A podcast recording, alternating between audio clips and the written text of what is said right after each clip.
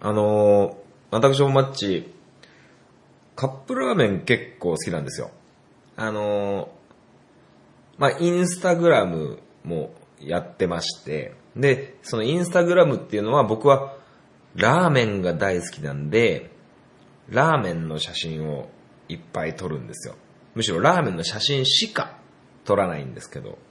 まあ、写真にはあげないんですけど、カップラーメンも好きで。で、リスナーの皆さんもよくご存知の、ペヤングソース焼きそばありますよね。ものすごいでかいやつが最近出たと思うんですよ。なんか、ギガマックスの上みたいな、ペタマックスみたいななんか、あのーね、なんか必ず一人で食べないでくださいっていう注意書きが入ったりとかするんですけど、あのーちょっと調べたらですね、あのカップ焼きそば、お湯が2.2リットル必要みたいです。それでは、ハンクララジオ、スタート。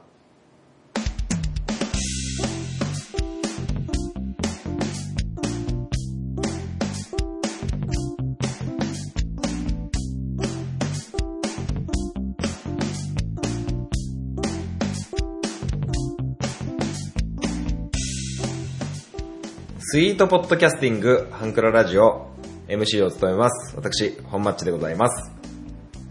この番組は、ハンクラッチのように力を入れすぎず入れなすぎずをモットーにお送りする番組でございます。よろしくお願いいたします。はい、え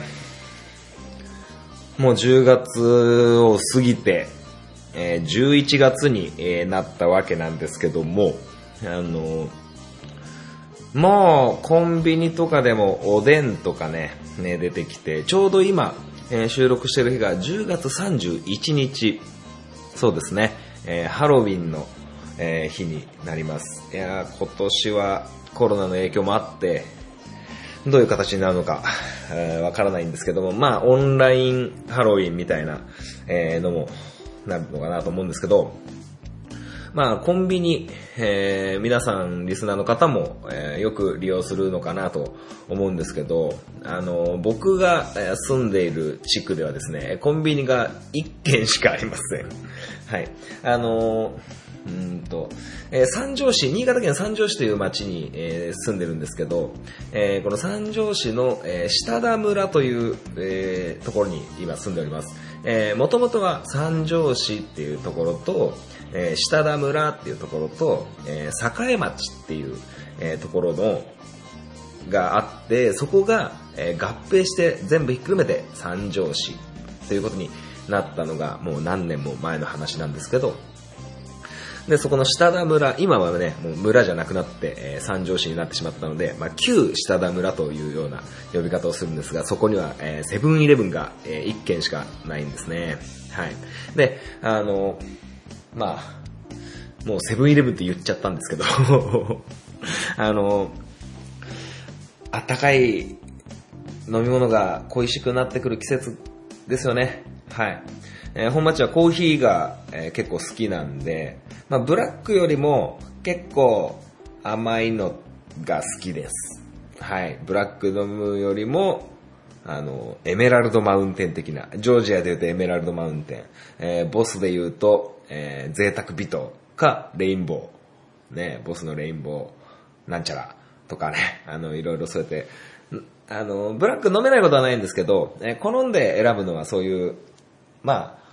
あ、甘い系の、ね、コーヒーをよく飲むんですけど、まあそのセブンイレブンのコーヒーあるじゃないですか、あのカップのレギュラーホットでって頼むやつ。あれで、なんか新しいのが出たんですよね。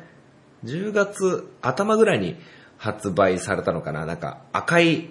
カップのやつがちょっと20円ぐらいお高いやつがあるんですよ。それをですね、この間ですね、飲んでですね、はい。あのちょっと失敗しまして、はい。で、僕は、あのいつもはホットのレギュラー、ね、ノーマルの100円、ワンコインのやつを買うんですけど、あのー買って、あの、レジの横にね、こう、コーヒーが注がれるあの、コーヒーマシーンがあると思うんですけど、えーそこにカップを置く前に、まあ、砂糖を1本と、ミルクを1つ、もう先にカップに入れてから、あの、ケースの扉を開けて、ケースの中にこう、カップを置いて、ケースを閉めて、ピッと押すわけですよ。はい。そうすると、どういうことかっていうとですね、あの、コーヒーを、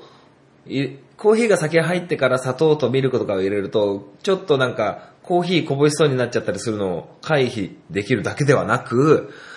注がれてる段階でもう混ぜ混ぜされてるということでございますよ。はい。僕はそういうやり方を、えしているんですけど。で、以前もコーヒーを買った時にそのお高い、ちょっと20円だけお高いやつを飲んでみようと思ったんですけど、あの、いつもと同じやり方じゃないと、その、もともとワンコインで100円のいつものセブンコーヒーと比較ができないなと思って、えいつも通りその、えレジで、え赤いカップを、え受け取ってですね、えコーヒーマシンのところに行き、え砂糖と、えーミルクを入れて、マシンに入れようとしたんですけど、えーしたんですけど、あのーその赤い、確かグアテマラブレンドみたいな名前なんですけど、グアテマラって南米かな？アフリカかちょっとわかんないんですけど、あの、ブラック専用ってなってて、あの、ポップがついててですね、あの、ミルクとか砂糖は、コーヒーを注いだ後入れてくださいって書いてあったんですよ。なんでなんだろうなと思った時に、まあ、注がれた瞬間にこう、ね、こう、水の雫が、コーヒーの雫が、こう、ミルクとか砂糖が入ってることによって、ちょっと、あの、弾けちゃって、弾けるっていうのかな、こう、こぼれちゃったりとかして、あの、コーヒーマシンを汚さないためなのかなとかも思ったんですけど、で、僕はもう、左手にカップを持って、もう砂糖とミルクを入れてしまってたんですよね。入れてしまってて、あ、やっちまったと思って、まあ、店員さんに事情を説明して、すいません、変えてもらえますか？というふうなお願いを心く、えーそこのセブンイレブンの店員さんは、えー承諾してくれてですね、あの、新しいカップを受け取って、コーヒーをうん無事注いで、その後、えーミルクと砂糖を入れたわけなんですけども、非常に香り高くて、やっぱセブンイレブンのコーヒーってすごく美味しいですよね。はい。まあまあ、そんな感じで、多分本当は、あの、なんでしょう。ブラックで飲むのが一番美味しい飲み方という歌い文句っぽかったんですけど、あの、ちょっと僕はね、いつも砂糖とミルクを入れてたもんで、ちょっと比較のためにそうやって、えー飲んでみたんですけど、今度は、えーブラックで、えー飲もうかと思います。そしたらね、別の日にですね、あの、またまた同じ、えー同じセブンイレブンじゃないんですけど、別のセブンイレブンでですね、あのいつものワンコインのコーヒーを買ったわけですよ。はい。買って、いつものワンコインなんで、ミルクと砂糖を先に入れて、えー僕はコーヒーマシンでコーヒーを注いでたんですよね。そしたらですね、あの僕より後のレジのおっちゃんが、だいたいそうだな、60歳ぐらいのおじちゃんで、えーまあ、コーヒーカップしか持ってなかったおじちゃんだったんですけど、あのーコーヒーを片手に僕と同じワンコインのやつを、えー持ってました。で、コーヒーマシンは2つ並んでて、えー僕はノーマルの、いつものセブンコーヒー、ワンコインのコーヒーのところでもうコーヒーを注いでるんですけど、おっちゃんがですね、あのー隣のコーヒーのマシンに入れて、ピッと押すわけですよ。で、ジョボジョボジョボっと、コーヒーが注がれているんですけど、その、おっちゃんが入れてるコーヒーマシンは、グアテマラブレンドのコーヒーマシンだったんですよね。おかしいですよね。あの、僕のは白いカップのワンコイン。で、おっちゃんの持ってるコーヒーカップもワンコインの白いやつ。ただ、入れてるマシンが一個ずつ隣が、隣同士になってたもんで、なので、間違えちゃったというか、もうそれしかないんですよね。で、まあまあ、あ、これって万引きになるのかなって僕は思いながら見てたんですけど、あの、これ誰が悪いっていう話なんですよね。このコーヒーマシンはグエグアテマラブランブレンドのコーヒーマシンですよとは歌ってないんですよ。結構何にも書いてない。ブラック専用ぐらいしか書いてないんですよ。で、僕の使ってたコーヒーマシンには、なんかカフェラテのボタンとか、まあいろいろあったんですけど、そこにグアテマラブレンドのコーヒーは出ませんって書いてあったんですよ。これ、お店の人の、あのーお店の人は分かってても、お客さんはね、もう一元さんですから、ね、常連さんもいりゃ、ね、その日初めてその店舗に立ち寄る人もいると思うんですけど、ちょっとね、分かりやすく、えーしてもらったらいいかなって思いました。この思い、セブンイレブンに届けって思います。はい。ということでね、えーこんな、えーことがあったよっていう話でございました。はい。じゃあ、今週も、えーやっていけたと思います。いつものコーナー、3ソングス、えー最後まで聞いていただけたらなと思います。楽しみに最後まで聞いてください。アプローチラジオこの番組は MC のケンとリョウの同級生二人がお送りする雑談ポッドキャスト番組です。皆様の日常にどんどんアプローチしていきたいと思いますので、お便りお願いします。月曜日夜9時配信中。今のところ毎週配信していますので、お時間のある方はぜひお聞きください。アプローチラジオのケント、リョウでした。あなたの心にアプローチ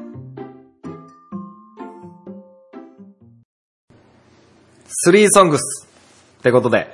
えー始めていきたいと思います。えーこのコーナーはですね、えートンボ制作委員長が、えーこのように生み出した、えー音楽のコーナーでございます。えー私、MC のホームマッチがですね、え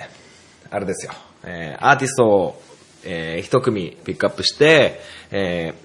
3曲、その中の3曲を選ぶというコーナーでございます。で、えー先週は、えー、かりゆしじゃなくって、えースキマスイッチですね。スキマスイッチが終わって。で、今回はあるアーティストを取り上げてってんじゃなくって、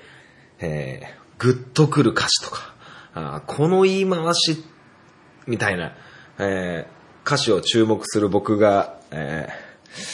ーね、あのー頑張れそうな、頑張れそうなテーマなんですけど。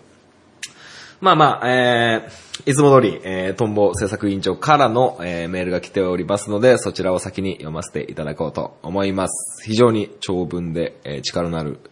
えーメールですね。えー、本町さんこんばんは、トンボです。えー前回挑戦状をいただきましたので、えー、スリーソングスグッとくる歌詞会参加します。えー早速ですが今回選んだ3曲はこちらです。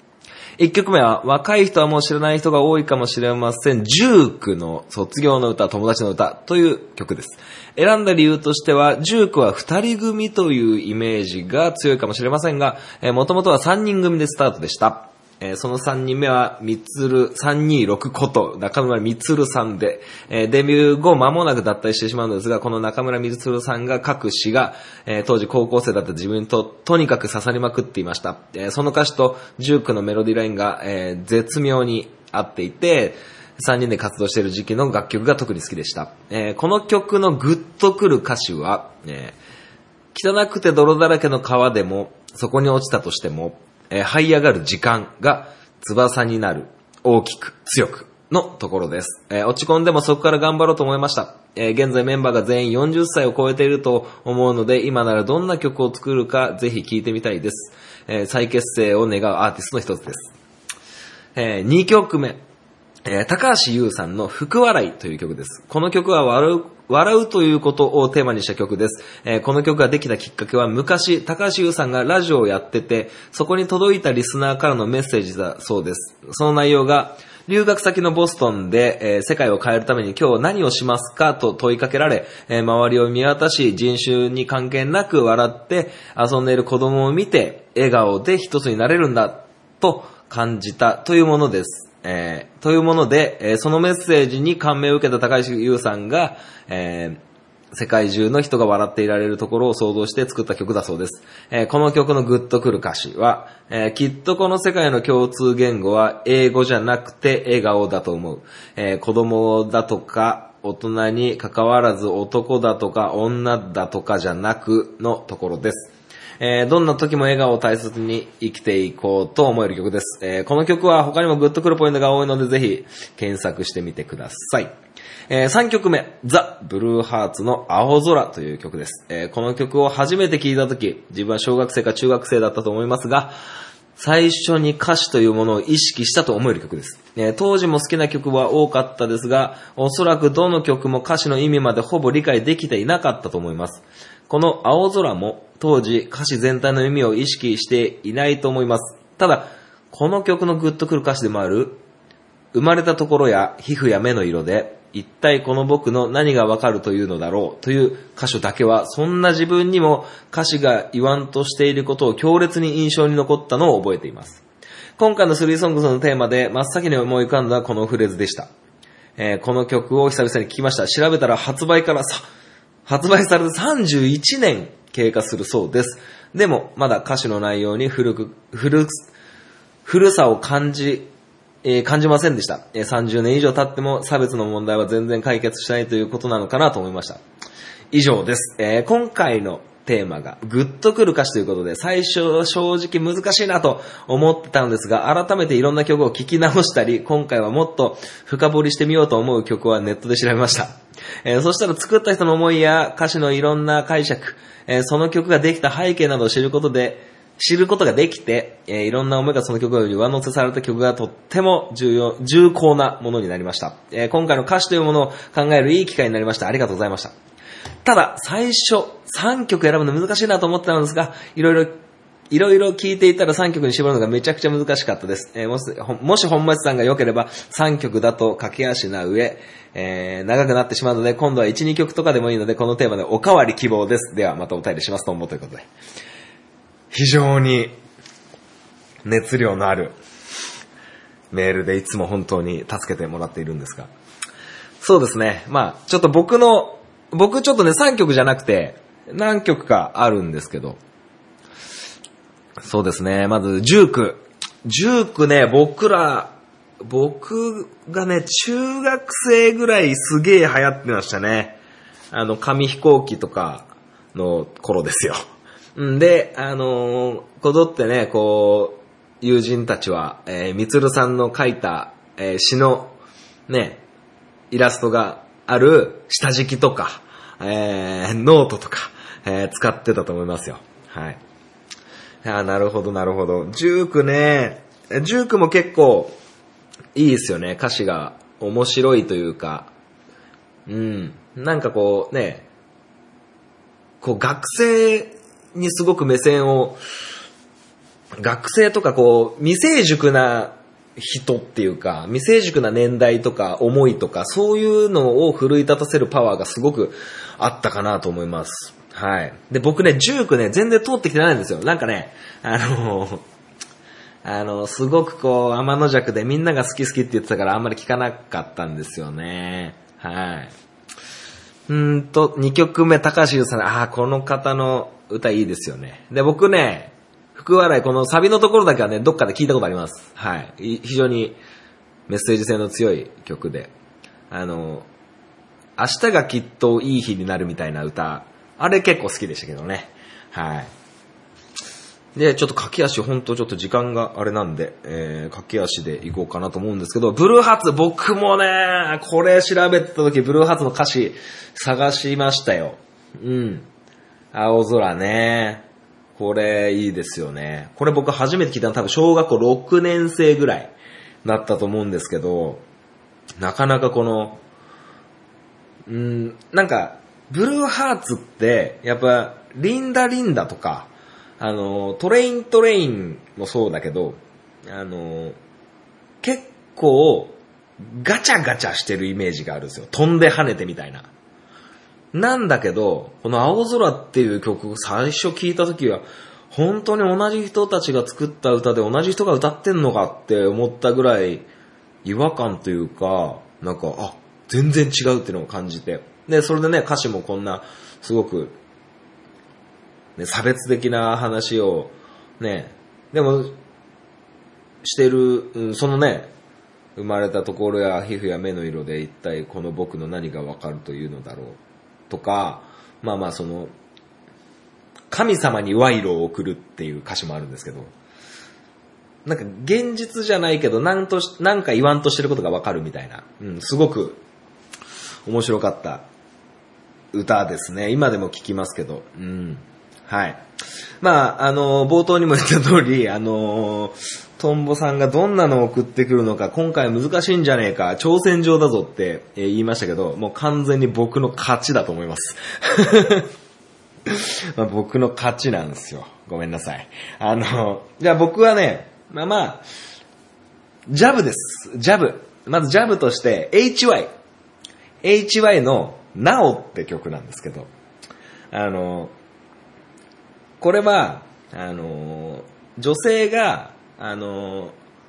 友達、男友達に片思いをして、で、その男友達には多分恋人がいるんですよ。はい。で、そんな、もう叶わないのに、みたいな感じの曲。多分元彼なのかなちょっと、詳しくその辺のディティールちょっとまだあれなんですけど、まあ、こん、この表現ってすっげえ切ねえなって、めめ歌だなっていう、ところなんですけど、えーなおですね。あなたが好きなあの子になって聞いてみたい。好きと言われることがどんなに幸せか感じたい。っていう歌詞があるんですよ。すっげえ切ないと思いません？これね、バックナンバーもね、似たような歌があるんですよ。幸せだったかな？はい、似たような歌詞があるんですけど、これ好きって言われてるけど自分に対しては言われてないみたいな。すごくこの、ねえ、なんていうこの控えめな願い。そして、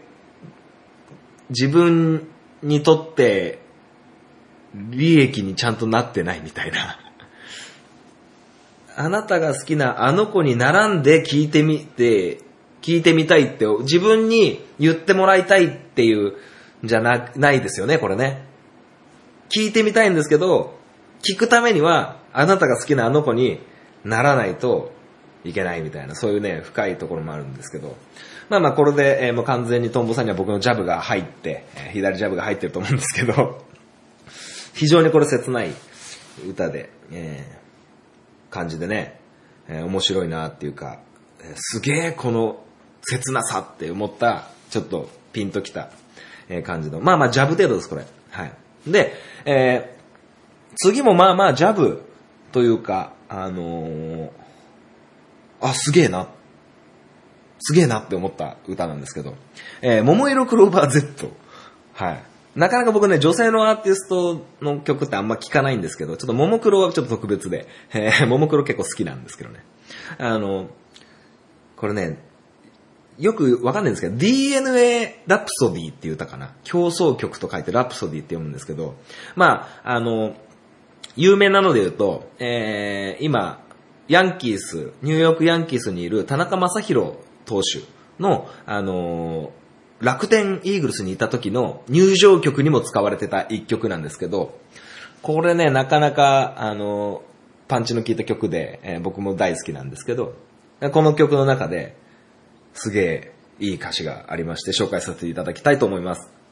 えーいつか来る悲しみならちゃんと来るかわからない、そんなもののせいでぐずぐずしてちゃダメだ。ぐずぐずしちゃダメだ。みたいな。はぁーと思って。確かにーって。確かにくーんって思って。あの、なんかね、こう、大人になればなるほど、なんかこう、危ないことをも、もちろんね、身の危険は、ね、未然に防がなきゃいけないのはもちろんなんですけど、そういう、ね悲しいことが、もうお別れ、例えばじゃあ、えー、友達、うーん、恋人にしようか。恋人と、えー、付き合い始めたのに、もう別れを想像するなんて、ね、すごくこうチープじゃないですか。うん。まあ、そもそも別れるってことは、付き合ってないとできない行動だとは思うんですけど、先にそれを考えてるんじゃ、ね、今が報われないかなっていう、そういう感じで、あなんか、そういう悲しみとか、えー辛いこととか、そういうのを先に考えるんじゃなくて、うまいこと、ね、ポジティブに考えれたら、もっともっと今が素敵になるんじゃないかなって思った曲です。これやべ、15分じゃ終わんねえな。あ次、はい、怒涛の僕の、えストレート3連発。はい、いきますね。あのー、もう、バンプオブチキンは外せないっしょ。うん。バンプオブチキンを外せない。はい。まずは、ハッピー。ハッピーという曲で、えー終わらせる勇気があるなら続きを選ぶ恐怖にも勝てるみたいな。えーそれと、えー続きを進む恐怖の途中、続きがくれる勇気にも出会う。これね、僕、高校入って、えー高校入ってすぐサッカーを諦めてしまって、えーまあ、コーチという道を選んだんですけど、この曲を聴いてたら、当時、まあ、大体、千、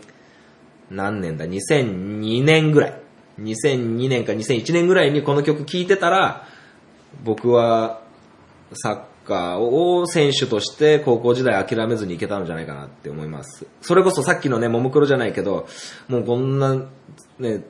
この先サッカー部入って頑張ってったら、サッカー部入ったら、もう苦しいこと、辛いことが待ってるんじゃねえかって思って、先に僕逃げ出しちゃったっていう後悔があるんですけど、それをやっぱ奮い立たせてくれる、えー、一節かなと思います。はい。こっから、あまた、あの、ベクトルが変わってくるんですけど、えー、バンポブジグリ車輪の歌。これ確か、トンボさんもこの歌好きだっていう風なこと言ってたと思うんですけど、あの、まあまあ歌詞だけ先に。えー響くベルが最後を告げる。えー君だけのドアが開く。何万歩より距離のある一歩。踏み出して君は言う。っていうところがあって。これ、恋人が、えー恋人が遠くに、まあ、引っ越しすんのか、あわかんないんですけど、まあ、離れ離れになっちゃうっていう話なんですけど、この、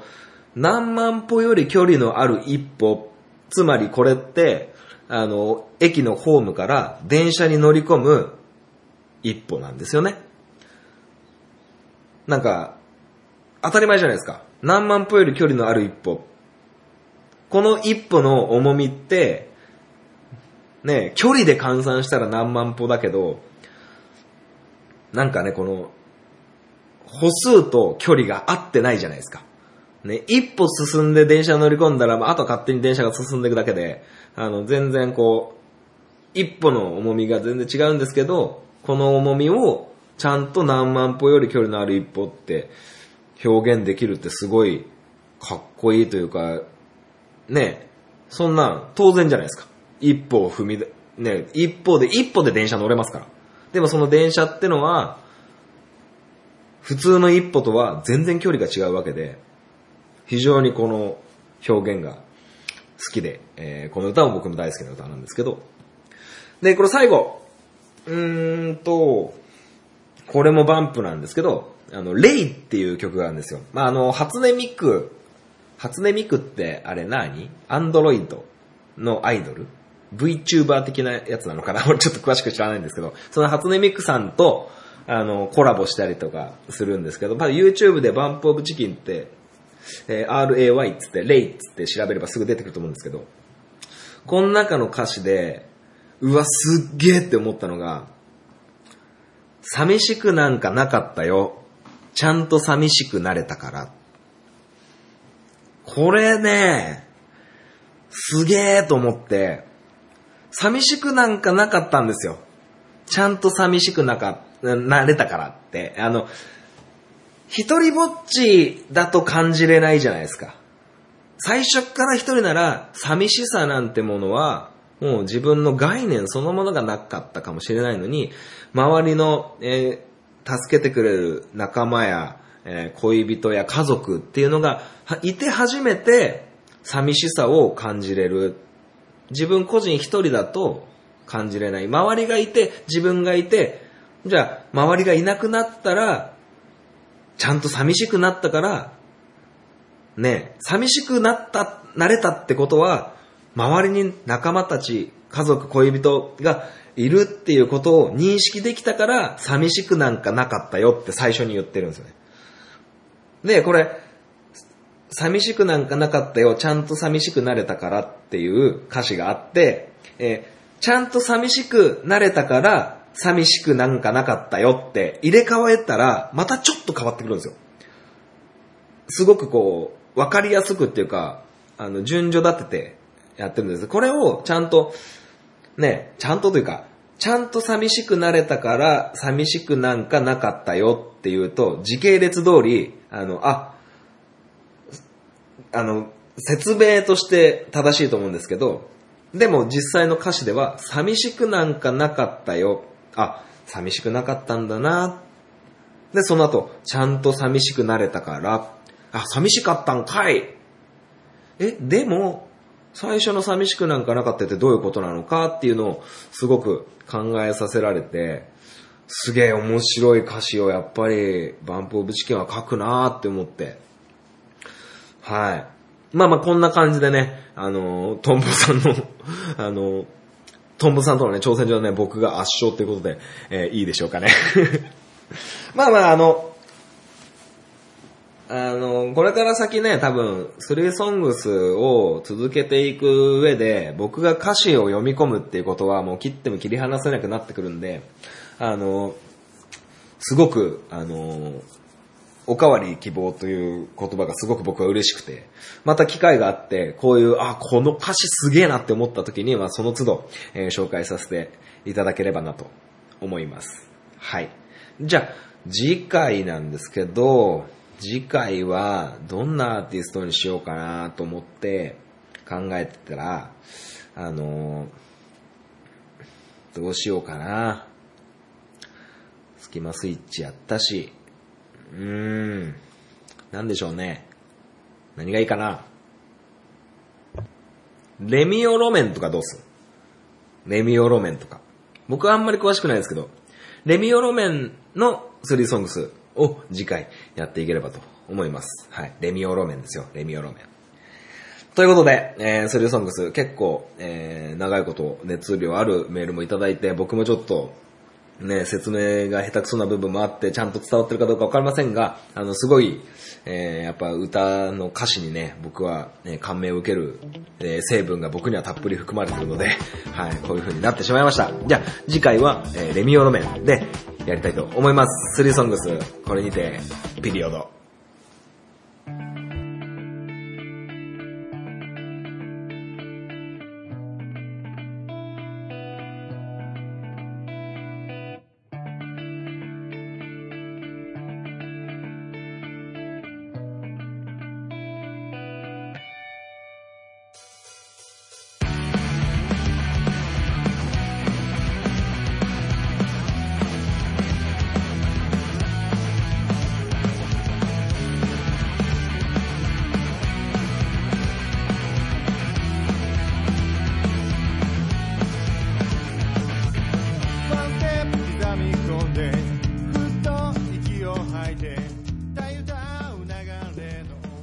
本マッチ FC! このコーナーはサッカー大好きな本マッチがサッカーについてお話しするコーナーでございます。はい、えー、前回は、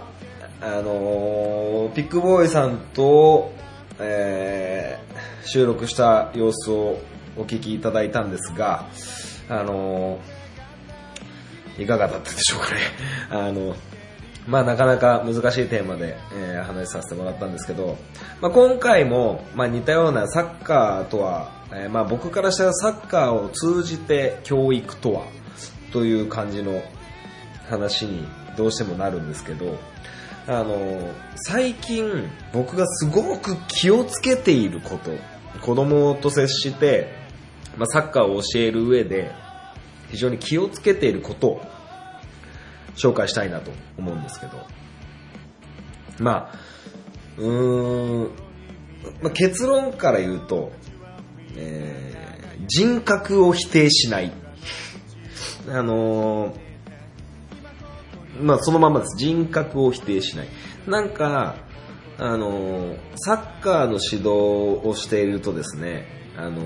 ーまあ、叱るというか、注意するというか、指導するポイントが出てくるんですよ。それはそうですよね。あのーうまくなるために、上手になるために、こう、サッカーを教えるっていうところで、えー怒らなきゃいけない部分も出てくると思うんですよね。まあ、怒るっていうか、その、選手の行動を良くする。直さ、直す。ね、こう、いい、サッカーで言ったらいいプレーに、あの、導くっていうところになってくるんですけど、その中で、あの、まあ僕も気をつけなきゃいけないなって、その人格否定を気をつけなきゃいけないなんてことは、もう重々分かったんですけど、それを改めて、あの、なんていうんですか、あーこれ気をつけなきゃなって思ったのが、まあ、試合をしていると、まあ、僕が教えている子供たちと、まあ、相手チームがいますよね。相手チームのコーチと選手の関係を、あの、ちょっとね、あの、目の当たりすることがあって、あの、結構、プレーを怒る、怒るコーチだったんですよね。その相手のベンチに座ってるコーチが。で、あのまあそういうのが結構気になってちゃうんですよ。言葉の操り方。もちろん、あの、いいコーチのいいコーチングを、あの、学ぶために、ベンチ、相手ベンチの言葉を盗み聞くみたいなことも結構したりするんですよ。で、試合ない時は、あの、いいチームのベンチのそばで、ちょっと、立ち聞きとかね、あの、あ、このコーチはこの選手に対してどういう、えー風に接して、どういう言葉を選んでやって、まあもちろんサッカーの戦い方の部分で、あ、こういう風なところを直させたいんだなとか、で、そのためにどういう言葉を使って、じゃあ実際、えープレイヤーの子供たちはどういう風に変わったかなみたいなのを注目することがあるんですけど、その相手チームの監督がなかなかこうバチバチに怒るコーチで、で、なんか、失敗した時に、あの、お前はぼーっとしてるからダメなんだとか、あの、いうことがあったんですよね。まあ、例えばですけど、まあそういうことがあって、その行動、ぼーっとしてる行動には絶対に理由がある。そう思ってるんですけど、まあ僕もね、たまにね、おこいつなんでぼーっとしてんだってか、もう思うことももちろんありますし、なんでできねえんだよとか、えー思っちまうこともあるんですが、そこをね、こう、僕らが、僕らっていうのはまあ、サッカーのコーチは、あの、選手の人格を変えることじゃなくって、プレー、サッカーのプレーを良くする、改善する、あの役割だと思うんですよね、コーチって。でそこで、だからお前はダメなんだみたいな人格の否定になっちまうと、もうサッカーの行動を直させりゃ、プレーを直させればいいのに、なんかこう、ね、人格否定みたいなのことって、子供らが受け取って、プラスになることって絶対ないよなって思ったんですよね、その相手チームと戦った時に。で、自分も、ああなってんじゃねえかなと思って振り返ってみると、まあ、ないに等しいかなって思うんですけど、たまにあんのかなと思って。僕の知らないうちに。僕が気づいてない、意識してない部分で、そういうのになっちまってたら困るなと思って、すごく今気をつけてるんですよね。で、その、さっき言った、プレーを良くする、改善するっていうことだけに着目して、サッカーの指導をしていくと、すごくこう、なんつうんですか、邪念みたいな余計なことが取り払われて、サッカーのプレーの観察、要は、味方、僕が教えてる子供たちが、どんな原因で、どんな失敗をして、どうやって改善しなきゃいけないか、こういうトレーニング配らなきゃいけないかっていうのが、すごくフラットに見えたことがあったんですよね。そこで、やっぱり、あ、人格を否定するのはそもそも良くないし、あの、そう言っちまうコーチがいたことで、なんか、ハッとさせられたことがありました。なので、ちょっと今すごく気をつけてます。はい。なんかね、こう、まあ、どんな状況かみたいなことを、うまくね、説明できないんですけど、非常に、えー難しいなと思って。なんか、うん、まあ、要は、その、プレーに集中する。プレーの改善のための原因を探ったり、あの、改善策をね、こう見出すために、プレーにちゃんと注目するっていうことを考えてるんですよね。で、あの、まあ、人に物を教えるっていうところで、あの、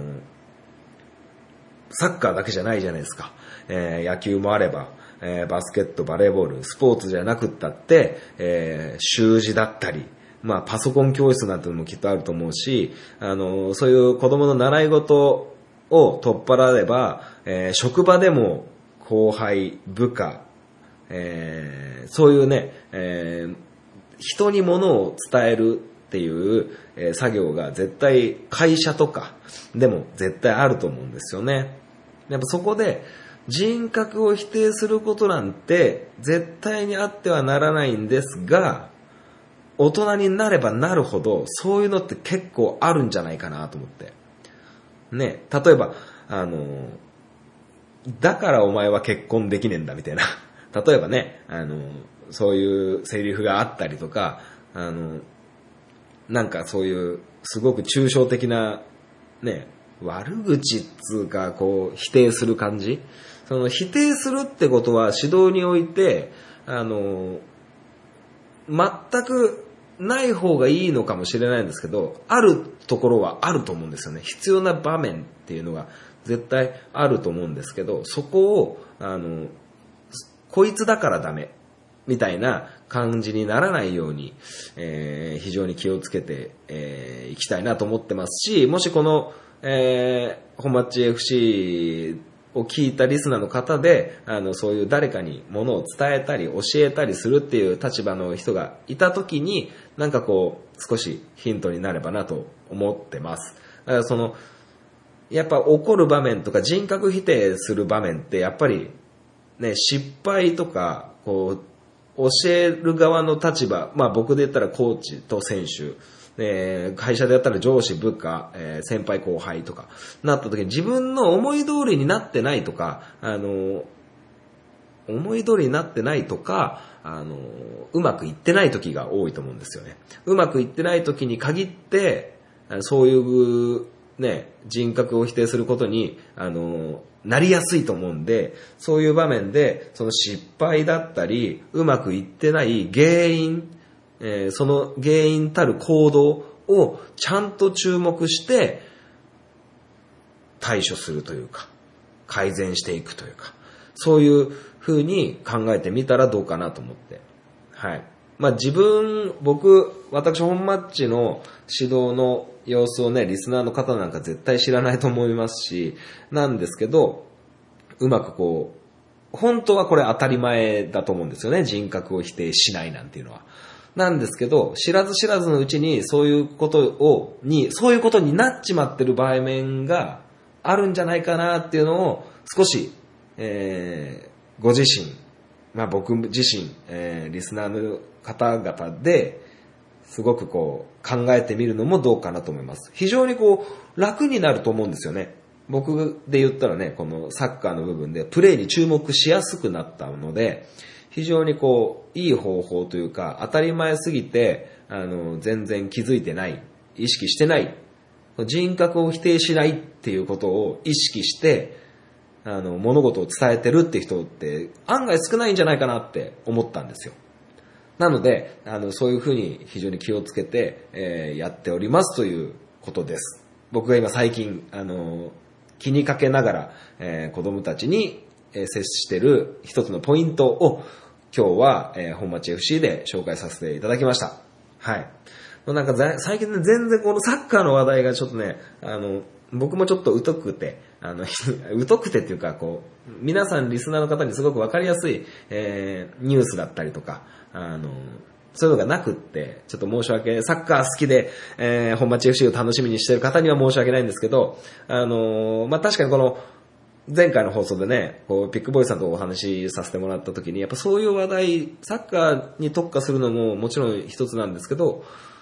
この教育っていうところで、あのー大人子供関係なくって、老若男女あるから、非常に、あの、ニーズはあるのかなと思って、えーこういう風な、えー話も、えー時々は、えやっていこうかなと思っております。はい。ということで、え今週は本マッチが最近、え気にしながら、え指導しているこの人格否定をしないっていうことを、えお話しさせていただきました。ありがとうございました。本マッチ FC 試合終了。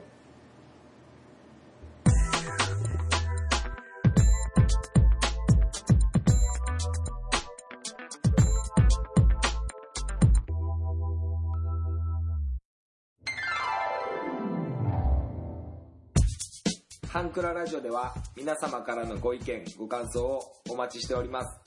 メールアドレスは、ハンクラ .h2u.gmail.com です。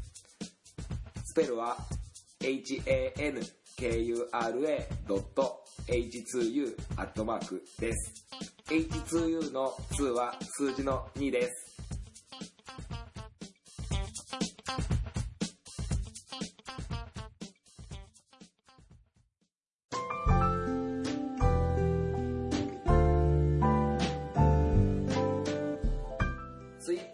利用の方は DM でもご意見ご感想をお待ちしております。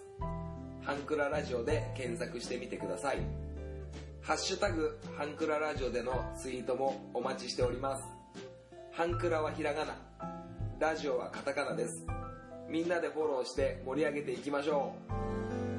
う。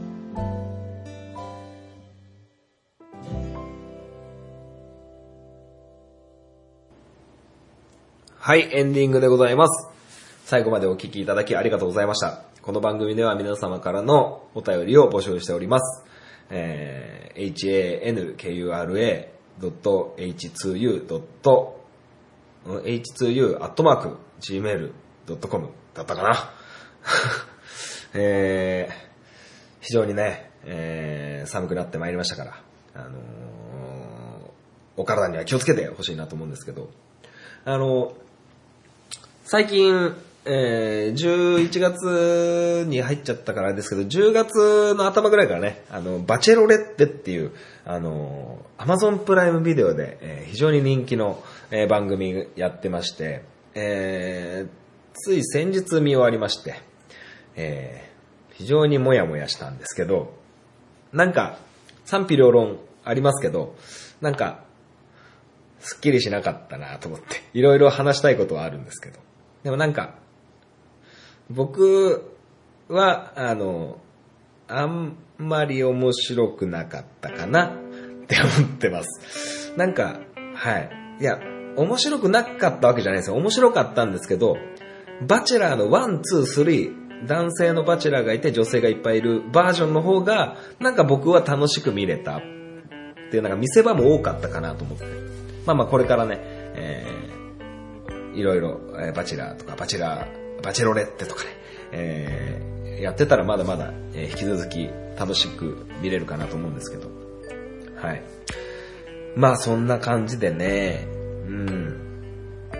あのー、いろいろニュースがあれしてますけど、あの、引き逃げはダメですよ、引き逃げは。当たり前ですけどね。はい、逃げちゃダメですよ。どなたとは言いませんけどね。逃げちゃダメですね。はい。ということでね、えー今週はこの辺でお開きにしたいと思います。それでは、またお会いいたしましょう。さよなら。バイバイ。